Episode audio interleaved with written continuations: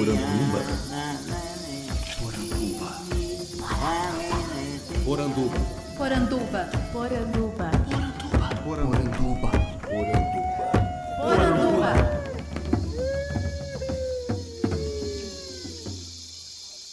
Bem-vindos à nossa Poranduba, o podcast sobre as histórias fantásticas do folclore brasileiro.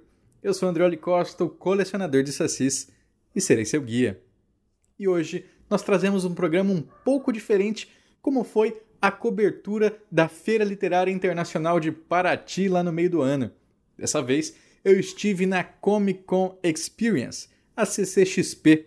Circulei bastante lá no Artist Alleys e pude conversar com vários quadrinistas que estão fazendo obras sensacionais inspiradas nas nossas culturas tradicionais. Trago aqui para vocês um pouco desse material que ficou muito bacana, apesar do som, apesar da gritaria, né? Tenho certeza que vocês vão poder aproveitar bastante. Claro, não conseguimos, por questão de tempo, fazer aquelas entrevistas longas que estamos acostumados, mas é um ótimo programa para ter um panorama do que está sendo produzido de ficção folclórica em quadrinhos. Vamos lá? Eu tenho o prazer de estar aqui agora com um cara que há muito tempo eu tento agendar e a gente sempre se desencontra. Grande Hugo Canuto. Ô Andrioli, muito prazer conhecer você, colecionador de sacis. Isso, exatamente. Muito prazer conhecer você, meu amigo, ao vivo, a gente já se conhecer pela internet, né? O Hugo começou com a gente lá no Vozes Ancestrais e de repente surge esse projeto em homenagem a Jack Kirby, inspirado na cultura dos orixás. Da onde que veio essa, essa sua ideia de fazer essa ligação entre os quadrinhos, essa estética clássica e os orixás, essa cultura que é tão ignorada né, no, aqui no nosso Brasil? É, eu sempre fui muito apaixonado por mitos, lendas, por religiões, por culturas diferentes da nossa, ao mesmo tempo que eu sempre fui muito apaixonado pela cultura da Bahia, que é minha terra, pela história e o povo da Bahia. E quando a gente traz esse tema para o quadrinho, na verdade é se perguntar como não foi feito antes, afinal é um tema É de uma cultura que é parte da construção do Brasil e ao mesmo tempo continua sendo ignorada, extremamente eh, vitimizada pre- por preconceitos. Eh, se você olhar, por exemplo, você vai na livraria, é muito mais fácil você encontrar um livro de mitologia nórdica ou, ou, ou grega ou religião hindu do que sobre eh, religiões e mitos e culturas ligadas à raiz afro-brasileira. E quando tem, normalmente é restritos a um nicho da estante ali, né? Como se fosse uma coisa descolada, totalmente separada, né? E a- Exato. E, e é muito estranho você pensar um país que quer se desenvolver renegando su- sua própria essência cultural. Então o quadrinho veio nessa maneira de trazer um pouco à luz todos esses temas que fazem parte da minha realidade e que eu, ao mesmo tempo eu não via na cultura pop. É, Você já tinha alguma relação com a cultura, a cultura afro, assim, com candomblé, umbanda? A, a gente na Bahia existe o aspecto religioso, mas a própria cultura. O 2 de fevereiro é o dia de Emanjá. O acarajé vem de uma comida votiva para Yansan. O, o ato de se vestir de branco na sexta-feira. A cultura baiana se formou ao redor da religião. Então a gente tem que proteger, né, independente das pessoas acreditarem ou não, elas têm que proteger essa cultura, ao menos lá, e nos outros lugares do Brasil respeitar. Então você começa a fazer essas ilustras inspiradas, é, inspiradas nos orixás com essa estética do Kirby.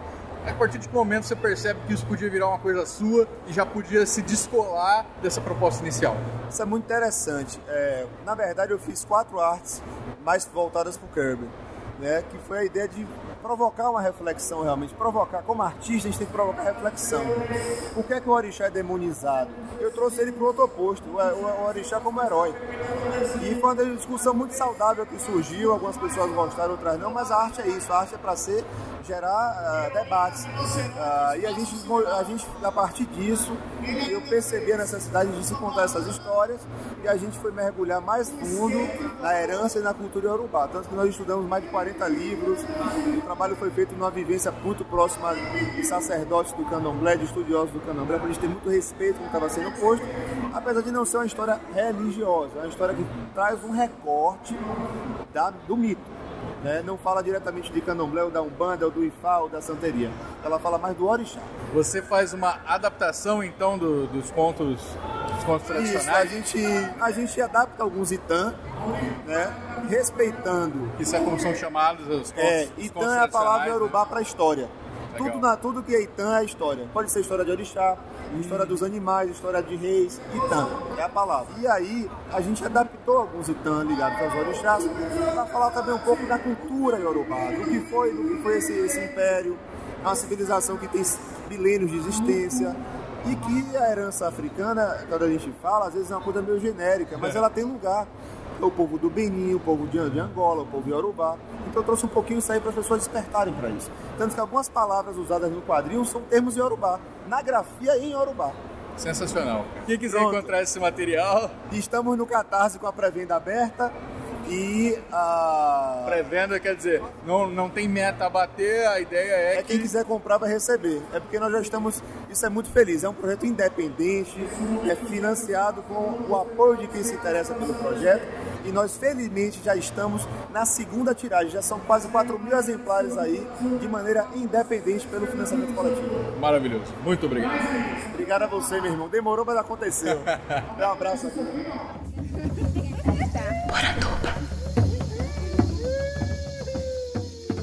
Eu tenho o, prazer de conversar aqui com o Marcati, um grande nome do quadrinho independente no Brasil, que está lançando agora uma série de marandubas. Então, o primeiro exemplar agora a gente tem da Mula Sem Cabeça, né, Marcati? Mula sem cabeça. Como é que surgiu essa ideia de você começar esse trabalho? A minha ideia é a partir do seguinte, eu queria fazer alguma, algum conto infantil em quadrinhos, uma versão hardcore, porque o meu trabalho é bem pesado. Mas eu, aí eu pensei, sei lá, Pinóquio, Branca de Neve. Pe- Aí eu pensei, porra, as lendas brasileiras, elas são por natureza hardcore. Porque elas são muito punitivas, elas lidam com culpa, com pressão, principalmente as europeias. Então, a mula sem cabeça é- é, é, é machista, é extremamente punitiva, existe muito esse fator da culpa. A Negrinho do Pastoreio é estupidamente racista. Quer dizer, o negrinho nem nome tem, né? É negrinho, tem. né? É um negrinho. É muito desprezível isso. Então, assim, essa, esse peso das nossas lendas, que a gente usa isso como coisa infantil, são lendas muito pesadas. É para tirar o som de qualquer um, né? Aí eu pensei, vou trabalhar primeiro com a Mula Sem Cabeça, que ela é, uma das, para mim, uma das lendas mais graves que a gente tem. Falei, vou chutar o pau da barraca. O meu gibi é a lenda, como ela é, mas com a tônica de sarcasmo seu estilo, eh, né, foi estilística, né? Exato, existe a, a- a contradição no sarcasmo com o ponto de vista da mula. Interessante você ter falado assim, que te incentivou a produzir isso, é uma visão crítica. Visão né? crítica. Sendo que muita gente pode acabar pegando o seu quadrinho e falar assim, ah, isso aqui tá, na verdade, reforçando o machismo, né? Porque tem ali a mulher com a bunda de fora, né? Na verdade é o contrário, porque se quem lê, ele entende que eu tô, eu tô, sabe quando você exagera as coisas de uma forma tão brutal que você entende que aquilo é obviamente uma crítica. Legal. Porque eu trabalhei com, duas- com, com uma linguagem seguinte, a narrativa, os recordatórios do quadrinho, é, se você só lê o recordatório, é um texto muito pesado e, e- e muito que reforça os machismos. E, e a- e a punição e tudo mais. E as cenas são a contradição. Os diálogos em cena tornam a coisa da contradição. Então fica muito forte é, o aspecto de que de modo algum eu sou machista. O Muito. trabalho é machista. E no Negrinho do Pastoreio, isso também é uma, uma, uma lenda que nos impressiona muito, né? Que horrível. ele é espancado, que ele é torturado, né? E por fim, E, no, não, e o pior é que no final, o grande vilão, ele se redime. Quer dizer, a, a lenda é, meio que perdoa o, o, seu senhor de, fazendeiro. Pelo amor de Deus, esse cara tem que ter sócio do inferno, caralho. Outra, outras lendas que você tem em vista, Então, tem uma série, é, tem várias que eu fiz uma lista, mas eu não priorizei nenhuma. Porque eu quero, assim, cada vez me concentrar em cada uma delas. Agora estou pensando no negrinho, estou querendo trabalhar bem essa coisa do, do negrinho, com o mesmo tom de sarcasmo e densidade e humor. Na verdade, ele não é uma. Meu, meu gibi não é uma coisa de. pra ficar sério e tal, é pra cagar de rir mesmo, mas com uma pegada desconfortável. muito bom. Quem quiser encontrar seu trabalho, te encontra onde? No, no meu site www.marcate.com.br E tem loja virtual? tem loja virtual. Beleza, tá tudo lá. Tá tudo a mula lá. já tá disponível. Já tá disponível. Tá Beleza, disponível. muito obrigado. Obrigado a você, cara. Valeu. prazer. Pô, Então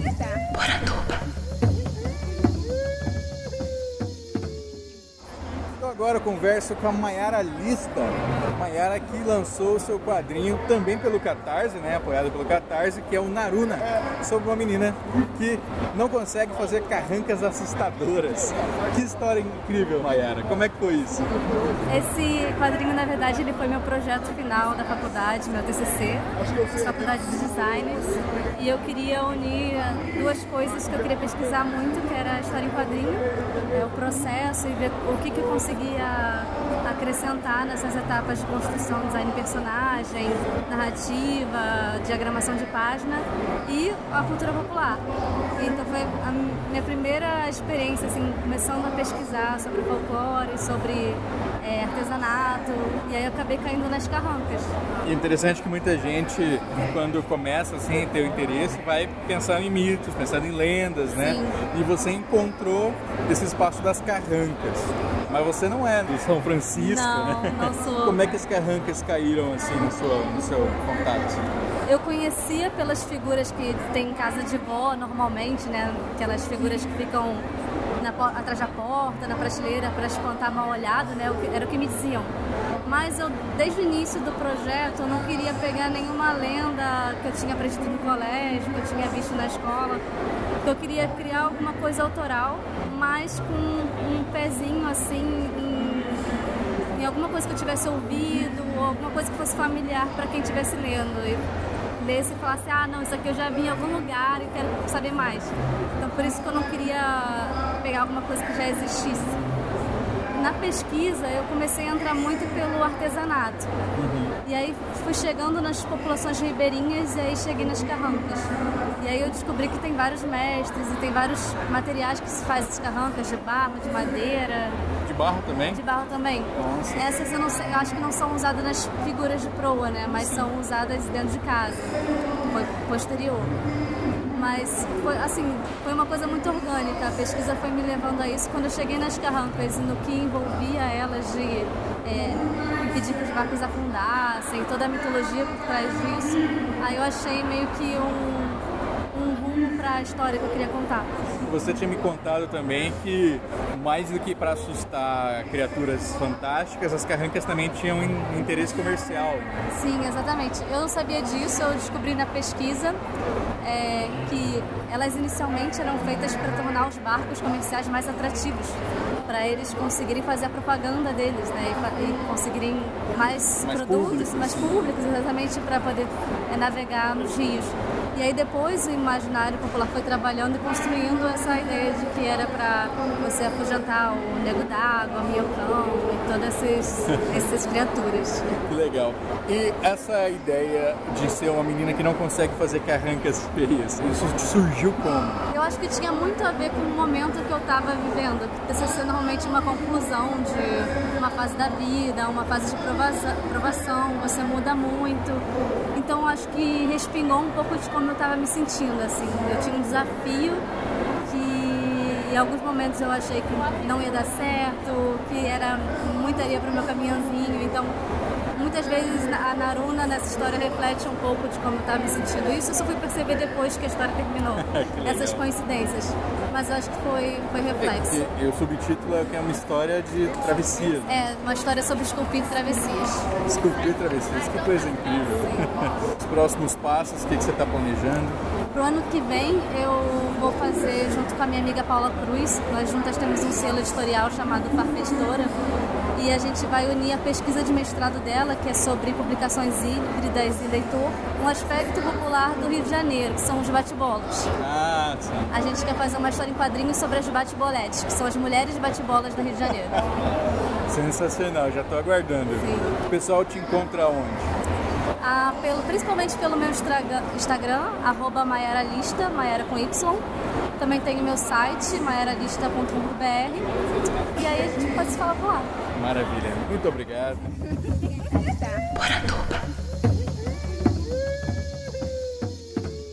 Fala agora com o André Balaio, um dos criadores do Recife Assombrado. Tudo bom, André? Tudo bom, Andrioli? Prazer. O que, que você está trazendo aqui para a CCXP?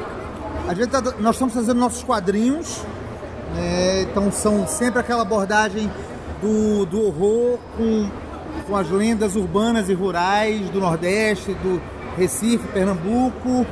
E tem um lançamento que é a, a Mala o Rio das Carrancas, que é uma lenda, que é o caboclo d'água ou o negro d'água, que assombra o Rio São Francisco.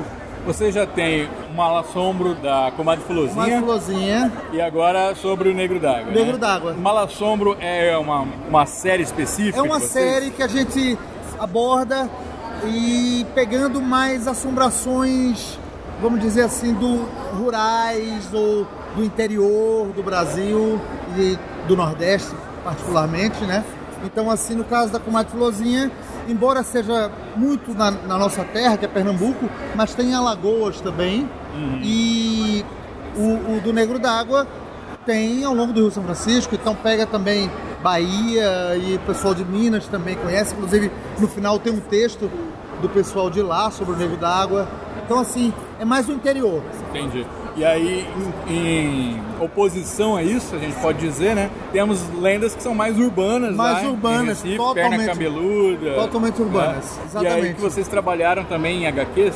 Também, a, a, a gente tem a Rasteira da Perna Cabeluda, que é um HQ trazendo esse, essa lenda urbana que foi muito forte no Recife dos anos 70 e depois explodiu no Ceará, de forma muito curiosa. Parece que a perna se, se mudou para Fortaleza em, nos anos 80. Então, tem muito cearense que vem ver e diz: Não, essa é de lá. Eu fiz, é, de lá depois, Ah. da década de 80. Já, é, até tem a ver com bairrismo, assim, cada um querendo ser a terra da perna. A gente também fez uma outra que é da brincadeira do copo, que é a maldição circular, que é uma brincadeira que todo mundo faz, não- e não apenas no Nordeste, no, no- acho que no mundo, né? Tem o Ouija Board, que é inspirado nisso, naquela mesa e tal.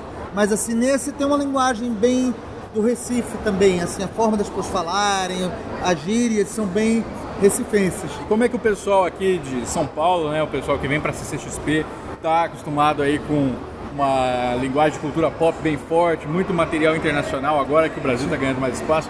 Como é que eles estão reagindo a esse material que é tão regional? Muito bem, muito bem, de forma até surpreendente. Assim, a gente vê que o fato da gente fazer algo que tem uma identidade muito própria, né, e muito particular, eles acham muito original, por incrível que pareça. Embora nem, eu acredito que tem muita gente boa tratando disso, mas eles se surpreendem, porque eles estão muito acostumados com aquela coisa do, do vampiro, né, é, daquelas dos mitos lá de fora.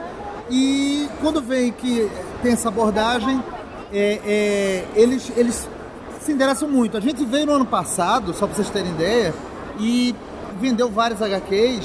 E teve gente que voltou esse ano e disse, olha, eu vi que você estava aqui de novo. E, e tem, tem lançamento, e aí compraram o lançamento. Então, vários casos de quem comprou no ano passado veio atrás da gente que gostou muito. Quantos anos de Recife Assombrado, velho? O site tem 18 anos, que é de 18? 2000. Nossa. Então, de 2018 são 18. Nos anos 90 a gente tinha um fanzine de Xerox. Começou com Olha fanzine Xerox. isso. O Recife Assombrado era aquela coisa. Acho que foi o único fanzine. Fanzine era, pra quem não conhece, era aquele jornalzinho de Xerox que era muito de rock, de banda de rock, ali nos anos 80 e 90. E eu acho que a gente foi o único fanzine de assombração, de, de, de fantasma, de lendas e tal. E aí, do- quando depois com a internet. Quando, quando começou então? Que ano? Começou mesmo o fanzine em 93. Nossa, Então já são aí 25 anos. o que eu ia perguntar, ah, eu tinha achado que ele começou com um site e ia falar quando é que vocês resolveram dar esse passo para chegar aos impressos. Mas vocês começaram no impresso. Começamos no impresso, um impresso muito rústico, muito tosco, né? E aí depois foi o site. É, ali, é, do- 2000, 2002, a gente já tem o primeiro livro de contos, coletando material, e aí foram vários livros, livros de, de- de texto mesmo, com causos, com contos. E em 2011, aí foi que a gente pensou em fazer quadrinhos, assim. Eu, E começaram tanto- publicando na internet, né? começando na, na internet. Tanto eu como o Roberto somos fãs de quadrinhos, mas não somos ilustradores. E aí a gente conheceu uma turma de quadrinistas, de ilustradores muito legais, e a gente propôs. Aí eu comecei a escrever roteiro. Eu já tinha essa intenção, e aí em 2011 começou a publicar quadrinhos na internet. Teve uma coletânea desses quadrinhos que já está esgotada e que hoje virou bem procurada e tal, e a gente não, não publica mais. E depois seguiram esses quadrinhos que eu falei, até hoje. E vamos encerrar então, eu queria que você contasse pessoal como é que é o projeto Quebranto.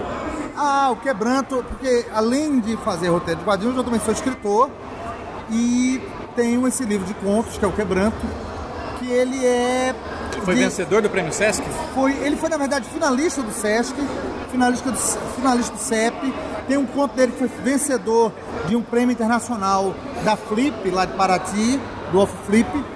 É, são 13 contos e ele- eles são também de, são de, desse universo fantástico, mas a abordagem assim é, é o fantástico. As histórias sempre são aparentemente realistas e quando existe um, um desequilíbrio, um tipo de um conflito, de um problema, que, um distúrbio, aparece a assombração, o fantasma e tal, Legal. e quebra aquela, aquela rotina, aquela coisa. Então, o fantástico ele vem mesmo com uma coisa, com uma metáfora de, de um distúrbio, assim. As 13 contos têm isso em comum, embora sejam histórias muito diferentes entre si. Não é terror como no Recife Assombrado, então. Não, tem nas 13 tem umas duas ou três que são mais terror. As outras não, embora todas são de literatura fantástica, insólita. Sempre acontece algo sobrenatural ou estranho, mas não necessariamente de terror. Maravilha. O pessoal quer conhecer seu trabalho, quer encontrar seus livros, onde que procura? No- a gente tem um site, o Recife Assombrado, que é o recifeassombrado.com, né? E aí procura no, no Instagram, o Recife Assombrado, no Facebook, no Twitter. Eu também tenho minha página de escritor, também procura como André Balaio. Tem Facebook, Instagram, Twitter.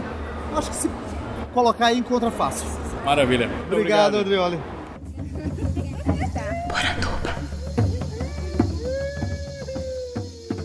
Estamos agora com o Roberto Beltrão, mais um dos sócios, né, os fundadores do Recife Assombrado, que o André estava me contando que não começou na internet, né, começou como fanzine. Ah, exatamente. A gente queria né, trazer esse negócio das lendas, das histórias de assombração.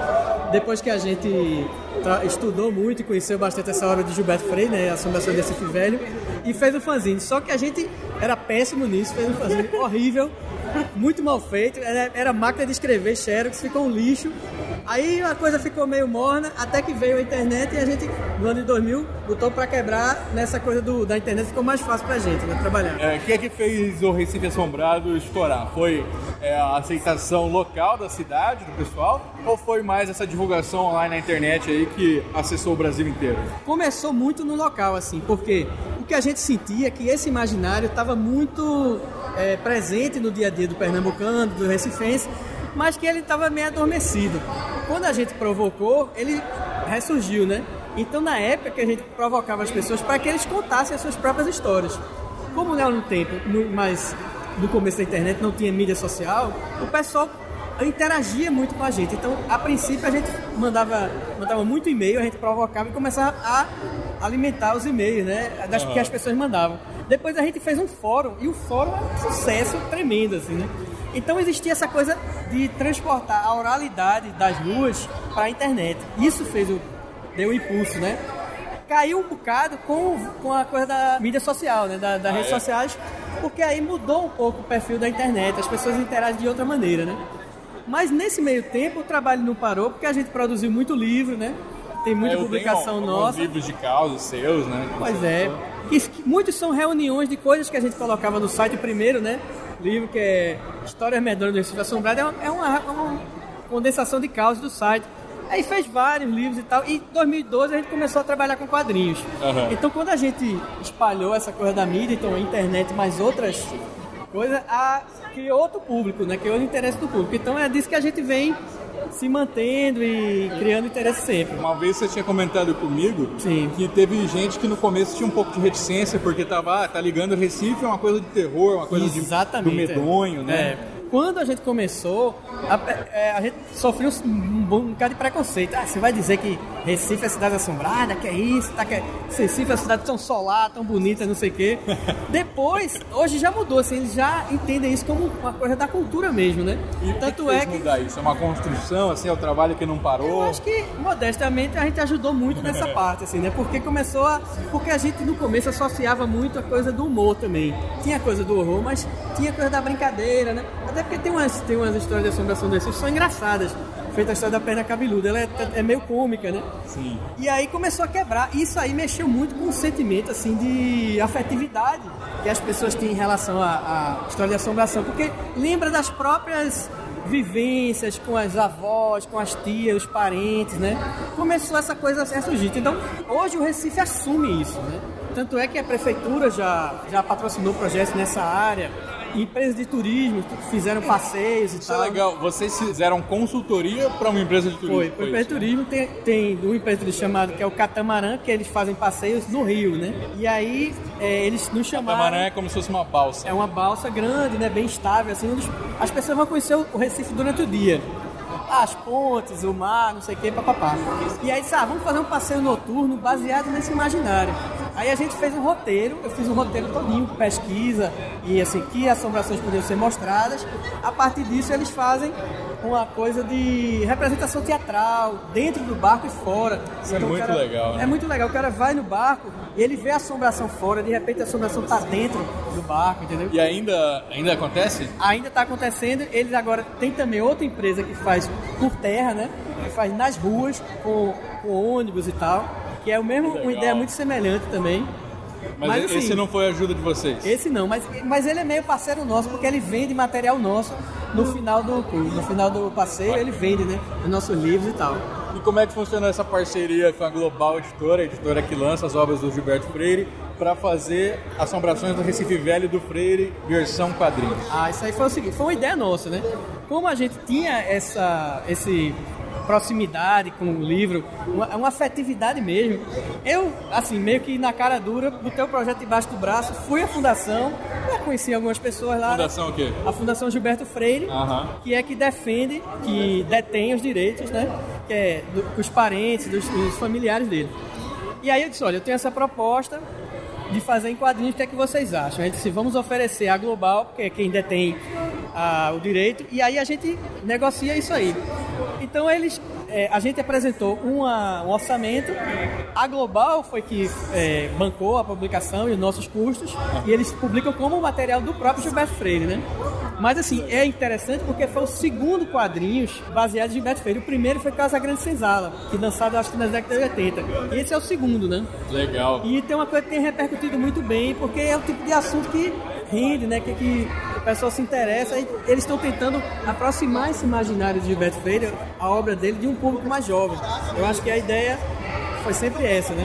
Para encerrar, um grupo que queira tentar valorizar a sua cidade também, como vocês fizeram, pela, pela cultura popular, queria que vocês deixassem uma dica para esse pessoal, quem, quem tem essa vontade, o que, que deve começar fazendo? Eu acho que a grande dica é ouvir profundamente o que o, ah, esse imaginário tem a dizer.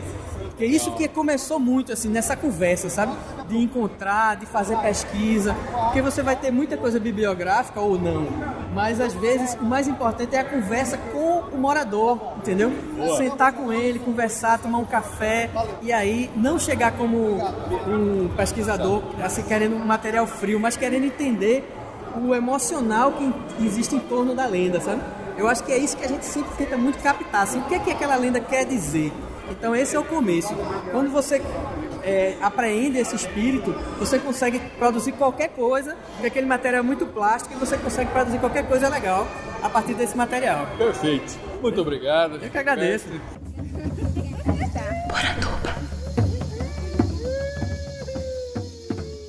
Continuamos aqui na CCXP agora falando com a Bi Aguiarte, que está lançando seu novo quadrinho inspirado também nos mitos indígenas. Chama-se A Lenda de Greens.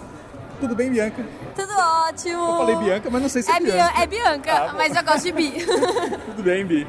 Tudo ótimo. Então, conta um pouquinho, pessoal, como é que foi essa sua jornada de publicação, né, para chegar em Greens. Foi um projeto de catarse, na verdade? Isso, a gente lançou pelo Catarse. Eu tive o apoio da editora Madre Pérola, que me ajudou com todas as questões burocráticas, já que era meu primeiro quadrinho. E eu tava bem assim, sem saber por onde começar. Então eles me ajudaram muito com isso. E, meu, deu tudo certo no Catarse. A campanha foi muito boa. Falou que é seu primeiro quadrinho, né? Isso. Por que que você escolheu logo o Catarse? Assim, Você não ficou com receio de não ter público suficiente para bancar essa Cara, campanha? muito receio, coração na mão até o último minuto assim de campanha, porque meu é, é o que diz a, a própria- o próprio nome da campanha já fala isso, né? Tudo ou nada. Então tipo, mas assim eu tinha que arriscar porque é um sonho, é uma coisa que eu queria muito, muito fazer e eu achei que fosse que era a forma mais viável, porque atualmente o Catarse é o que eu vejo muito, assim eu mesma apoio vários projetos lá e tal. Então eu achei que seria legal por conta disso, por eu já conhecer mais, já ser mais, familiarizada com a plataforma. E como é que é a história da lenda de Greens? A história conta da a filha de dois deuses da mitologia brasileira, o Guaraci com a Angra. Naturalmente, o Guaraci ele fica com a Jaci, não com a Angra, mas eu dei uma mudadinha. E Angra, Angra seria a deusa Angra é a deusa do fogo e o Guaraci, é o Guaraci deus do do sol. sol. Aham. E aí, só que eles foram deuses há tipo 500 anos, mil anos atrás, né? E hoje em dia eles não são mais conhecidos por ninguém, então eles estão tipo deixando de existir.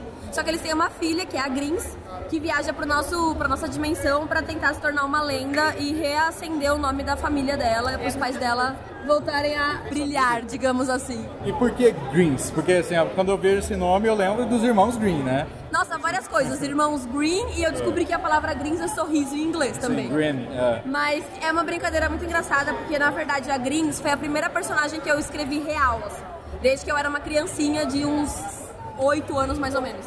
E quando eu era criança, eu dei nome- esse nome pra ela porque eu queria que fosse girl. E eu não sabia pronunciar a palavra girl, nem escrever a palavra girl. E aí eu escrevi Greens. E desde então eu segui desenhando ela dessa forma e, de- e escrevendo o nome dela desse jeito. E aí quando eu resolvi fazer a história, eu não tive como mudar o nome dela. Tipo, tinha que ser esse nome. E a partir de que momento você decidiu que ela tinha que ser filha de dois deuses da mitologia indígena? Então, ela sempre teve o poder de fogo, ela sempre teve essa aparência mais ou menos. A aparência dela é o cabelo cacheado, sempre pro tom de laranja, que é a questão do fogo, o olho laranja. Essa roupinha dela sempre foi assim, desde que eu era criança. Uma chaminha no A peito. chaminha no peito, a- as florzinhas na calça, porque eu tinha uma calça dessa quando eu era criança.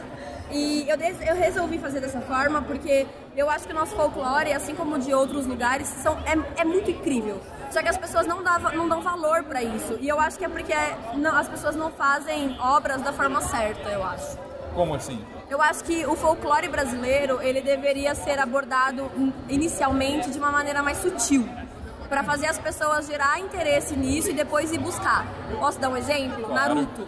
Naruto conta a história do Naruto, que não é um personagem do folclore, mas a Kyubi, que é o bicho que fica preso dentro dele, é um monstro mitológico japonês.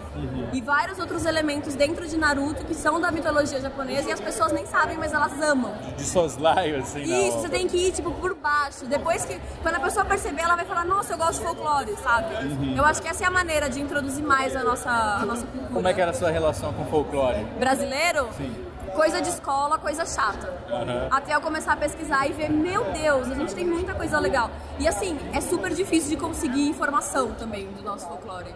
Esses deuses Angra e, e Guaraci, você foi encontrar onde? Você usou mais Cara, internet? Google. Foi- Pra esse projeto eu pesquisei tudo na internet, mas já, depois que eu comecei a divulgar, pessoas vieram me procurar dizendo que vão me ajudar a ter mais informações pra fazer a- o volume 2. Inclusive, eu tô até vendo com a minha mãe pra gente viajar pra Amazônia ano que vem, pra gente conversar com índios de verdade, pra eu ter mais noção de como que é de verdade a cultura deles eu poder ir abordando aos poucos. E você não, não- você não tem receio também que com esse contato com as culturas indígenas você veja que fez muita coisa assim que não tem nada a ver com... Então, eu não tenho, porque assim, é a minha releitura, sabe? Tipo, eu quero, eu não quero representar a cultura indígena, eu quero colocar um pouco dela na minha história. Pra dessa forma, tipo assim, sabe assim quando as pessoas falam que começou a ler livro é, lendo gibi? Aham. Eu quero que seja uma porta de entrada para as pessoas, não uma coisa verídica. Tanto que o Guaraci não fica com a Angra, ele fica com a Jaci. Uhum. É só para gerar o interesse mesmo. Maravilha. Onde que o pessoal encontra o seu trabalho? Deixa aí os seus, seus contatos. Ah, pode ver tudo que eu tô fazendo no Instagram, que é arroba biaguiarte com dois is. E lá, é meu, é lá que eu divulgo tudo, assim. Tem o Facebook, que também é Bia Guiarte. E o quadrinho eu tô vendo, lançando ele aqui na Comic Con, Uhum. mas ele vai estar disponível pro- nas lojas online, na Saraiva, essas livrarias famosinhas, Ah, assim. vai estar? Vai tá, vai dar pra comprar. E aí eu vou falar quando na minha, nas minhas redes sociais. Valeu, muito obrigado. Muito obrigada. Então eu falo agora com Alex Miro, um cara que tem muita produção inspirada em folclore, também tem quadrinhos aí da linha dos orixás, lançando um quadrinho novo agora, o quarto, né? Alex, eu queria saber como é que começou esse interesse por folclore e qual foi a primeira obra inspirada em folclore que você produziu? Eu sempre gostei muito de mitologia. É, eu gosto muito de falar em mitologia brasileira, porque eu acho que o nosso folclore ele também é uma mitologia, né? Eu sempre gostei muito de mitologias. A Orixás, por exemplo, eu comecei mesmo a fazer Orixás. Eu estava pesquisando sobre um grupo de super-heróis que eu tinha eu queria colocar, cada um representava um estado. Como é que era o nome do grupo? Era Defensores da Pátria. E aí eu queria colocar um representante de cada estado e na Bahia eu pensei em um orixá. Foi veio o Ogum, né, que o Ogum imponente, toda aquela imponência dele. E eu fui pesquisar. Foi quando numa banca de jornal eu vi uma revista que chamava Orixás e era da editora Minuano. E aí essa revista, ela tinha lendas. Cara, eu me apaixonei na hora. E aí eu comecei a pesquisar sobre isso, me veio a ideia de, de fazer adaptações, eu ofereci pro, cara, pro dono, pro editor da revista. Ah, é? Ele achou muito legal, falou, vamos publicar. A gente publicou três histórias, que foi o que saiu depois no Dia do Silêncio. Então você, lançou primeiro na revista? Primeiro na revista. Depois saiu pro ar, que a gente pegou do, do, Orium, do a gente fez o, né, o, o, que foi a minha principal obra. E o, o, Dia do Silêncio veio depois, que teve um, depois de uns 3, 4 anos. Que ano que foi, por favor, o primeiro? Foi, foi 2015 o Dia do Silêncio, 2011 foi o Urunhaê. Na revista foi 2010, isso mesmo. Que a gente ganhou pro AC em 2010, 2011 a gente publicou. Agora, a folclore em geral eu sempre adorei, cara. Eu sou fãzaço do Câmara Cascudo. Eu adoro tudo, eu tenho muitos livros dele. E assim, eu sempre tive essa necessidade de fazer alguma coisa. Eu sempre achei que eu adoro Monteiro Lobato, mas eu sempre achei que os personagens do nosso folclore eram muito infantilizados. Uhum. E eu queria fazer uma coisa diferente. Foi aí que eu comecei a trabalhar um pouco mais a nossa mitologia, o nosso folclore de uma forma diferente, mais adulta é uma coisa voltada para o infanto juvenil. A primeira obra que eu lancei, antes até de Orixás, foi O Mistério da Mula Sem Cabeça. Foi ah, pro AC também. Eu tenho esse. Você tem, né? Foi com laudo. E foi a minha primeira inserção ali no, no, realmente no folclore nacional, quadrinhos folclore nacional. Eu lembro que nessa edição você já estava é, trazendo ali uma ideia de serialização, né? Então tinha ali um mistério do não só da mula, mas do protagonista que Sim. parecia ser o Saci ou o filho do Saci, uma coisa assim. Isso vai ter continuidade? Isso teve continuidade de alguma forma? É, na verdade, a, a intenção quando a gente fez o Mistério da Mula Sem Cabeça é ser uma série mesmo. Cada edição seria um personagem folclórico diferente por investigação lá do Cecil Pereira, né, que, que, é o detetive né, de caso extraordinário. Eu refiz o roteiro, né, então eu e o Laudo a gente já está conversando muito sobre isso, a gente republicar com alguns extras e já colocar uma outra história no meio também. É, então eu já tenho uma parte escrita, eu já, já, já revi todo o roteiro daquela edição, a gente vai dar uma, é, uma fechadinha em algumas coisas, né, que, que ficaram lá, algumas perguntas que ficaram uhum. lá no ar, porque a gente não achava que a gente não ia conseguir fazer depois mais nada, né? Então é, é, a gente vai fechar um pouco mais aí o, a história e já vai colocar coisa inédita também. É, não sabe ainda se vai ser independente, se é por editora, a gente ainda não tem essa ideia não. E o Folclóricos? O que, que é o Folclóricos? É, a Folclóricas é uma revista que eu queria fazer, eu, como eu disse, eu adoro folclore. Então eu queria fazer folclore. Né? E eu não tinha um espaço para fazer. Porque orixás, por mais que esteja dentro da nossa cultura, ele não deixa de ser raízes africanas, da mitologia, falando de mitologia africana. Então eu, a gente precisava lançar alguma coisa. O Genaro, é, a gente conversando sobre nomes e tudo mais, falar, cara, vamos lançar, a gente tinha uma história já pronta né? Que ia sair numa revista e acabou não saindo. Eu falar, meu, vamos lançar essa história? Vamos, vamos. Ele falou, vamos fazer uma série então. Foi aí que surgiu Folclóricas, né? Então é, a gente lançou primeiro Yara Capora Irumo, que no Tupi é mais ou menos ali a batalha entre a Yara e a Capora. É, depois veio o Capelobo, a gente não lançou esse ano um terceiro, é, porque realmente a gente não teve condições de fazer. O, o segundo é com Rafael Oliveira, né, que é um autor desenhista também que eu gosto muito de trabalhar. Então eu quero publicar no Folclóricas coisas do nosso folclore. Né, então vai ter muita coisa lá, o Capelobo mesmo. É um mito que é mais ali do norte do Brasil, né? É, pouca gente conhece o Capelobo. É o Felipe Castilho usou o Capelobo nos é. livros dele, né? E eu fiquei conhecendo o Capelobo pelos livros dele. É mesmo? É. Caramba. Então, é, é, tanto que ele fez o prefácio do, do, do segundo, né? Ah, que legal. É, então, é, você vê, a coisa vai a gente vai divulgando o nosso folclore. Isso é muito bom, né, cara? Pra gente acabar então, cara, é, com a questão dos orixás, como é que foi a receptividade, né? Porque a gente sabe que não é um tema fácil, quem é de religião às vezes pode não se sentir tão confortável. Teve algum feedback é, que foi mais positivo ou, ou, teve alguma crítica também? Olha, orixás, desde o início, a gente só tem tido coisas boas. Legal. É, ele, ele foi feito, o Dourum aí, ele foi feito com o PROAC, ele entrou no PNBE, né, então ele foi distribuído em várias escolas do país inteiro. É, ele é muito utilizado em salas de aula. eu vou muito dar, eu vou dar palestra, principalmente na Semana da Cultura Negra, eu vou, vou muito em escolas, pessoal de quinta, oitava, né, no, no- no ensino fundamental. É, eu tenho tido uma recepção muito boa, tanto que eu fiz os outros. né? É claro que sempre tem alguém que de repente pode falar alguma coisa, mas nada também negativo. Né? É, Crítica sobre a obra mesmo, eu só tive coisas boas. É, mas sempre tem uma outra pessoa, talvez assim, eu confundi muito a cultura com a religião. Né? E não que você criticar a religião seja certo, porque não é também. É, é, mas há uma, um, certo preconceito ainda. É, eu tenho retorno de professores de vários estados que colocam em sala de aula. E alguns deles fa- falam que é muito é, é difícil trabalhar o tema com os alunos, né? Porque não pelos alunos, mas pelos pais, dos alunos. Imaginei. É, em São Paulo a gente não tem essa dificuldade tão explícita. Mas quando você parte para Minas Gerais, isso é muito explícito. é, mais ao, ao norte, nordeste, é, tirando só a Bahia, mas o restante realmente há uma certa ainda uma resistência. Então a gente ainda tem muito que caminhar e melhorar. né? Mas a recepção da obra foi muito boa. Isso eu, não, eu só tenho realmente a agradecer. Alex, muito obrigado. Eu que agradeço. Sucesso aí. Quem quiser te encontrar, Tem o meu site, www.alexmir.com.br. Estou lá no Facebook, estou no Twitter também. show de bola. Valeu.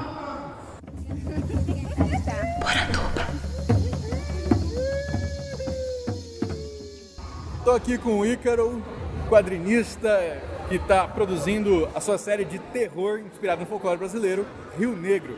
Tudo bom, Ícaro? Tudo bem, beleza, cara? Beleza. Então hoje você está trazendo pra gente de lançamento o Monstro. O monstro, exatamente, inspirado na lenda do Mapinguari.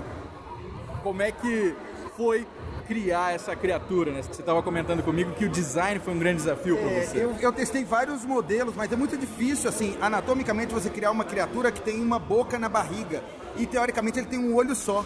E aí eu tentava fazer ele agachando, comendo, como se fosse uma aranha, ele agachasse para comer. Eu tentei uma língua também enorme, mas eu achava que ele não ficava muito é, inteligente com aquela língua agarrando. Então a solução que eu tive foi ele ter o, como descreve ele com braços muito longos, ele acaba utilizando esses braços para comer, sendo mais fácil. Então, é, mas eu apanhei muito para chegar nesse design. Você tinha pensado então em, em usar a língua como, como se fosse tipo um sapo, Isso, assim, um exatamente. é. Mas eu acho que ele ia ficar muito é, fácil para ele. Ele não ia precisar nem correr. Ele dava a língua para tudo. E é uma língua quilométrica. Eu falei assim, qual o tamanho dessa língua para ele agarrar a perna de alguém, entendeu? Aí eu acho que a solução dele agarrar acabou sendo mais E, e é aquela do dele se abaixar, como é que era isso? Pois é, é, é, quando eu comecei a desenhar e ele não tinha língua, eu, eu colocava ele sobre a vítima, ele agachava, ou ele se debruçava sobre a vítima, e eu achei que aquilo ficava muito estranho, ele caindo sobre a vítima para poder comê-la, porque a, a boca na barriga, né? A gente passa do super fácil para o super difícil, Exato. né? Que Aí, era para a comer. minha solução foi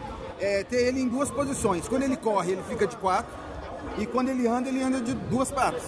Ah, interessante. E aí ele tem seis metros andando, quatro metros correndo.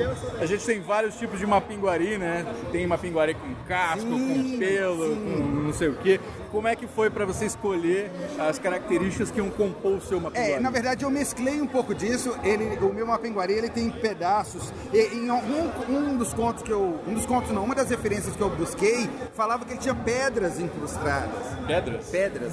E aí eu aproveitei isso e tentei colocar como se fosse uma um ombreira, uma, uma armadura, Uhum. né, feita de casca de tartaruga, mas com um tom de pedra, para dar essa coisa de uma carapaça. A carapaça, exatamente. ó. E, e a cauda?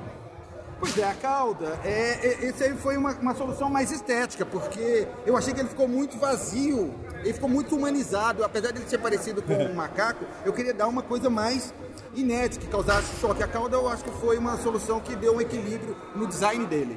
Isso é uma coisa que você se preocupa em todo, todo o seu material, assim, que é Toda. construir um design coerente. Exato, eu tenho o tempo todo, quando eu tento pensar, para eu poder desenhar, ele tem que ser biologicamente, para mim, sustentável. A própria cuca, o mapinguari, eu tento criar criaturas que tenham, assim, façam sentido para mim, pelo menos, né? Então eu faço esqueleto antes, tento imaginar como é que ele anda, e aí eu faço todo um estudo para ver como que. E aí depois eu acostumo a desenhar ele a partir daí. E Rio Negro é fundamentado ali na, no mito do Jurupari. É, o polêmico, né? Porque eu. é, não sei se eu tenho espaço para contar. Eu estava numa mesa em Brasília vendendo quadrinho quando chegou uma moça de uma tribo tucana Ah, elogiando é? bastante o trabalho, mas falou que ela ficou bem chateada porque eu não estava usando a simbologia é, de pintura que a, a, a história do povo dela, que é essa história do povo dela, e eu não, não respeitei esses ritos.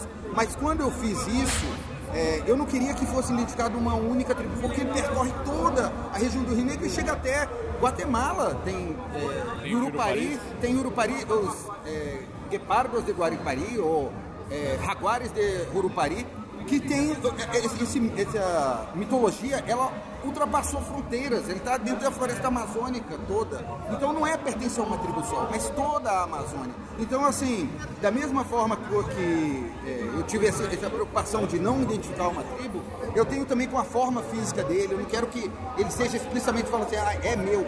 Ele é, é uma coisa mais vaga, entendeu? Você faz ele meio, meio, meio piscoso, né? Meio peixe, É. inspirado no, no peixe Jurupari ou não? Também no peixe jurupari, porque tem essa relação, mas porque dentro da origem dele eu vi uma, uma das referências, falava que ah, o nome dele é derivado da, daquela armadilha para pescar peixe.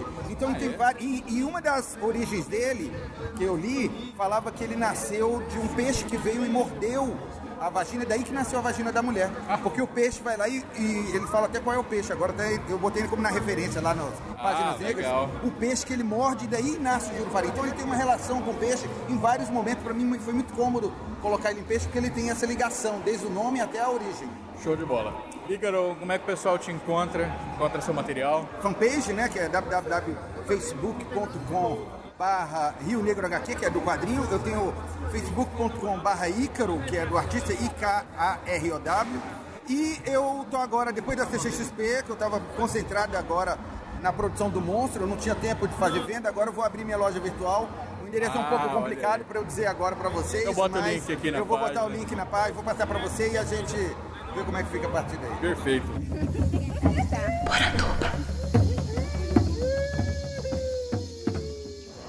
Estamos aqui com a Roberta Cirne, autora de Sombras do Recife, diretamente da CCXP. Tudo bem, Roberta? Tudo bem, gente? Oi, tudo legal aí com a galera do podcast? Eu queria que você apresentasse para os ouvintes como é que é o projeto do Sombras de Recife, como é que ele começou e o que, que você trouxe hoje aqui na CCXP. Bem, gente, é, o projeto começou na realidade em 97, mais ou menos, quando eu comecei a fazer umas pesquisas e eu estava é, engavetando essas pesquisas e resolvi botar para fora, assim, colocar para adiante a partir de 2014. E eu jogava RPG de Vampire e queria fazer vampiros no Recife. E aí eu achei que seria uma boa ambientação, então depois eu comecei a pesquisar mais as assombrações nacionais e partir para as locais, e assim engavetei o projeto. Alguns anos depois, depois de ter feito o projeto de outras pessoas, resolvi olhar os meus projetos guardados e trouxe pra, pra de volta, né? E começou final de 2014 para 2015 e eu coloquei um catarse que não deu certo, mas isso começou a chamar a atenção das pessoas e de repente começou a bombar mesmo a nível nacional e as pessoas começaram a procurar o projeto. Então, quando, quando você fez o Catarse e não deu certo, você resolveu lançar em forma de webcomic, né? Sim, No sim, site. foi. Porque já Foi tinha o- pronto. Então, como é que foi essa decisão? Foi meio que para aproveitar um trabalho que já estava em andamento? Foi mais um investimento pessoal mesmo, porque eu pagava do meu bolso para pagar o site e tudo, sem nenhum lucro. E isso fez com que as pessoas realmente fossem ver, porque era uma- um produto gratuito, algo gratuito, e que eu não deixava a história fechada. Eu deixava sempre ela aberta na internet. Até hoje é tudo aberto lá na internet. Porque eu acredito que pela internet a gente chega no público mesmo que vai comprar o seu quadrinho. E aí depois você faz um novo Catarse, dessa vez que consegue lançar os Sombras impressos. consegui lançar e a prefeitura do Recife também acreditou e assim investiu na, na revista eu pude revender a revista digamos assim e transformar ela num produto físico né a partir do produto virtual E quais lendas que você trabalha lá no Sombras? Olha eu trabalhei com Boca de Ouro eu já fiz a história do fantasma do menino feliz que está no livro de Gilberto Freire as comemorações do Recife Velho com o pessoal da Plaf o lobisomem doutor de Casa Forte e a emparedada da Rua Nova. Estou fazendo a nova revista agora do Papa Figo. Papa Pig, tem previsão? Ano que vem. Porque como sou eu tudo pra fazer tudo, eu comecei a página na página 10 agora. E são Uhum. 50 páginas. E é um projeto bem ambicioso tô fazendo. E hoje você trouxe aqui, além da HQ, tem bottom, tem imã de geladeira, né? Tem, tem colarzinho, tem prints, tem tudo, assim, tô trazendo produtos completos. Pra quem que não quiser levar a revista, não puder, leva outra coisa, né? Tem que pensar no mercado mesmo. E pelo menos está espalhando aí a- um pouco do folclore de Pernambuco. Quanto mais folclore no mundo, né, melhor, né? É um negócio extremamente rico e que a gente pode explorar e mostrar para o mundo, e não só para o Pernambuco, para o Brasil, mas também para o mundo, né? E os outros folclores também.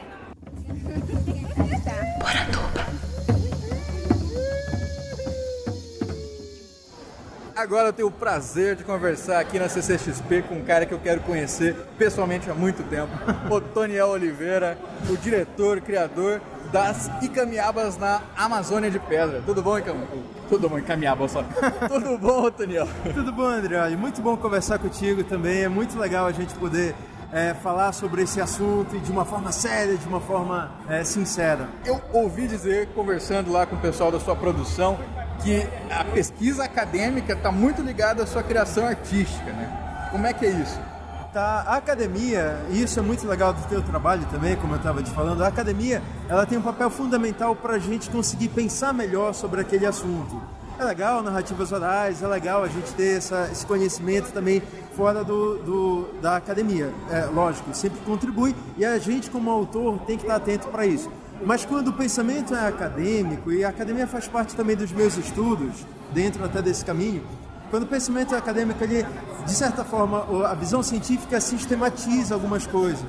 É a referência, um método, uma fórmula de fazer um, um- um estado da arte daquele material é importantíssimo para que a gente fale de uma forma ampla e sincera daquele assunto e não repita estereótipos, nem bobagens, nem A besteira. gente acaba sendo mais consciente sobre a própria obra. É, e dói isso. Assim, a gente olhar pra gente e com esse olhar desconstrutivo e descolonizador, pra gente ver o quanto a colonização tá também no que a gente faz do, do- dessas narrativas orais, desse, desse nosso folclore, isso é dolorido, mas é necessário.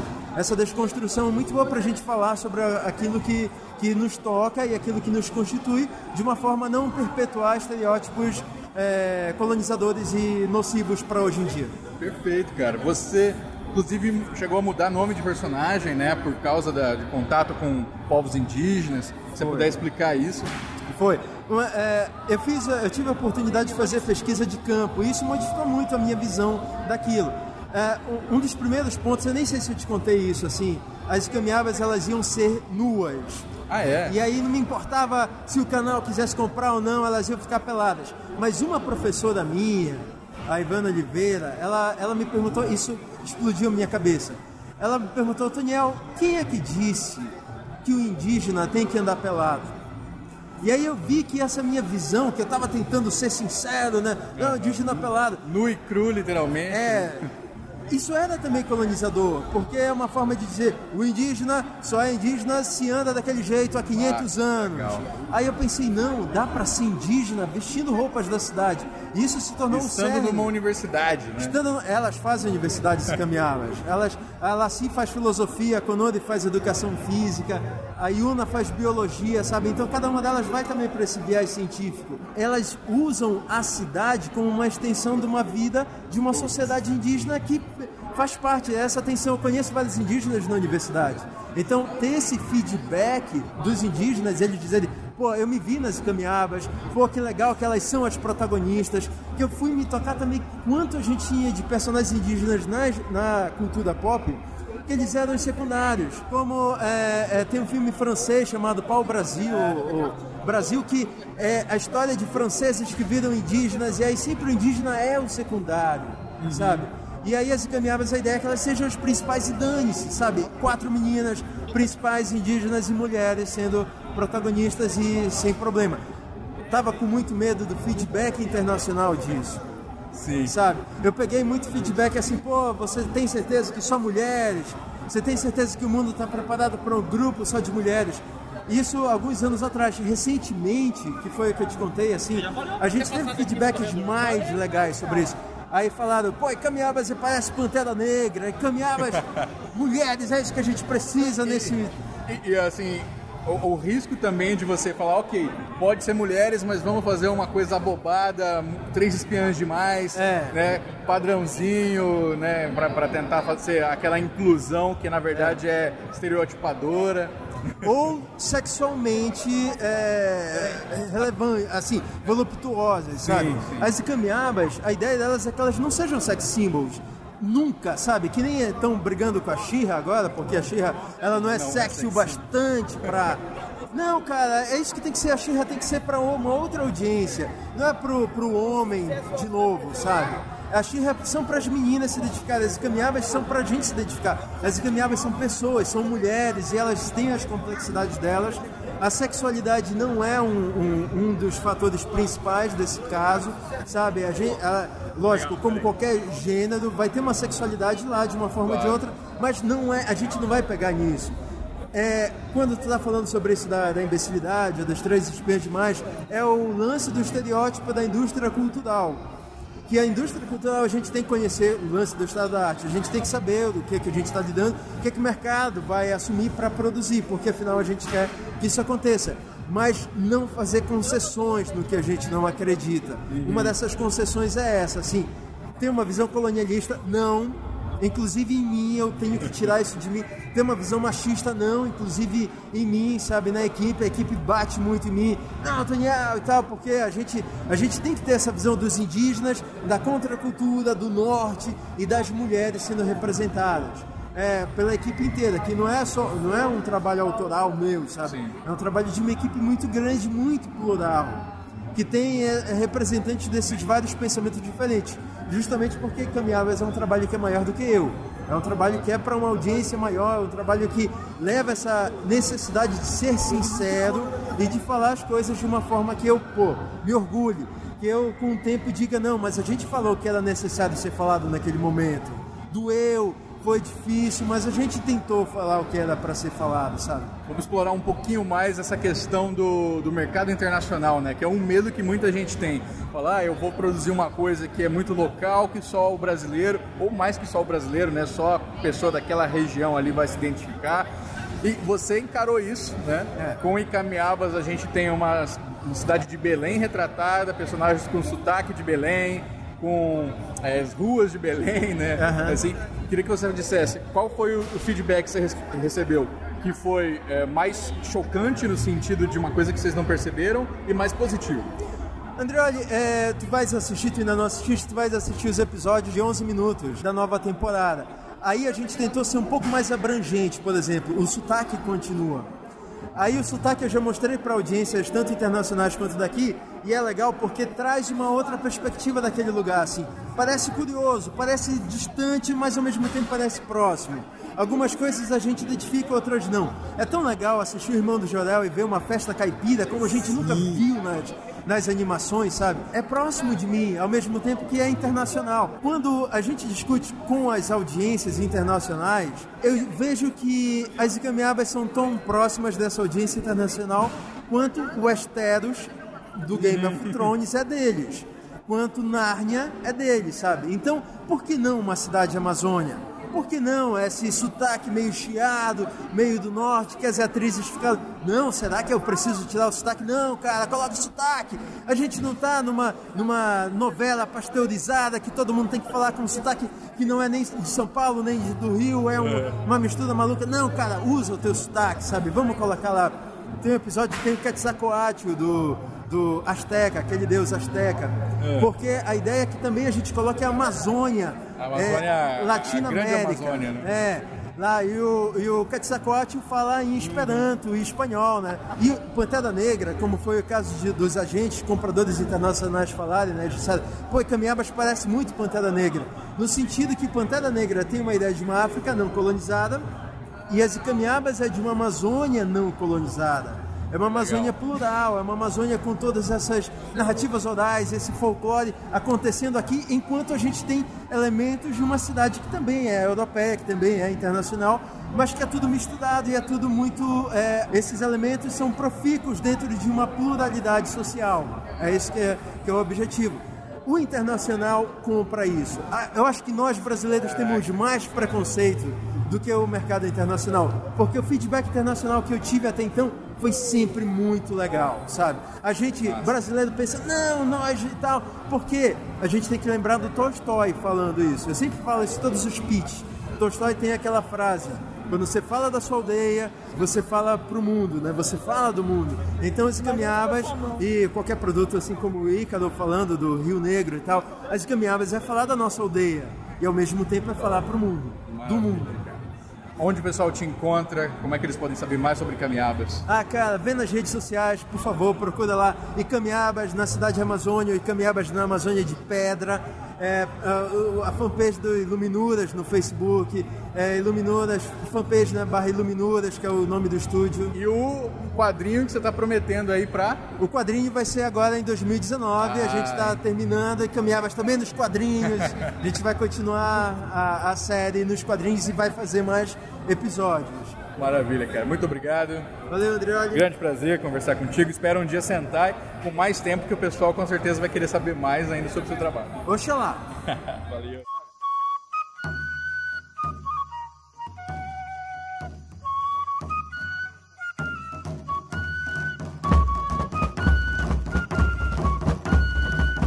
Gostou do programa? Eu espero que sim. Se gostou mesmo, faça como os nossos apoiadores no padrim.com.br barra saci e no picpay.me barra colecionador de sacis. É graças a eles que estamos aqui quase 30 programas falando de folclore. Deixo aqui o meu muito obrigado para Ana Lúcia Mereger, para Carolina Mancini, Daniel Burli, pro Daniel Freire, pro Daniel Medina, para Débora Dalmolin, para Diane Macagnan, pro Douglas Rainho, pro Euclides Vega, pro Felipe Rafael, pro Geossi Silva, pro Ian Fraser, pro Jânio Garcia, o Coi, o Maico Wolfort, o Michael Torres, o Marcelo Sena, o Marcelo Silveira, o Maurício Xavier, o Michel Ronan, o Rafael Joca Cardoso, o Ricardo Santos e o Roberto Silva. Obrigado, pessoal. Vocês ajudam a tirar o folclore da garrafa. Deixo aqui também um recado estamos entrando oficialmente na rede Audiocosmo do grupo Homo Literatus. Nada vai mudar para vocês, o feed continua o mesmo, só que nós vamos fazer parte dessa rede de programas onde está nosso amigo AJ Oliveira, onde está o Luiz Beber, enfim, vai ser uma grande oportunidade de levar essa divulgação folclórica para um público cada vez maior. Muito obrigado, pessoal, pelo convite e sigamos! Esse podcast foi produzido por mim, Andrioli Costa, colecionador de sacis. Acesse colecionadordesacis.com.br. Um abraço e até a próxima.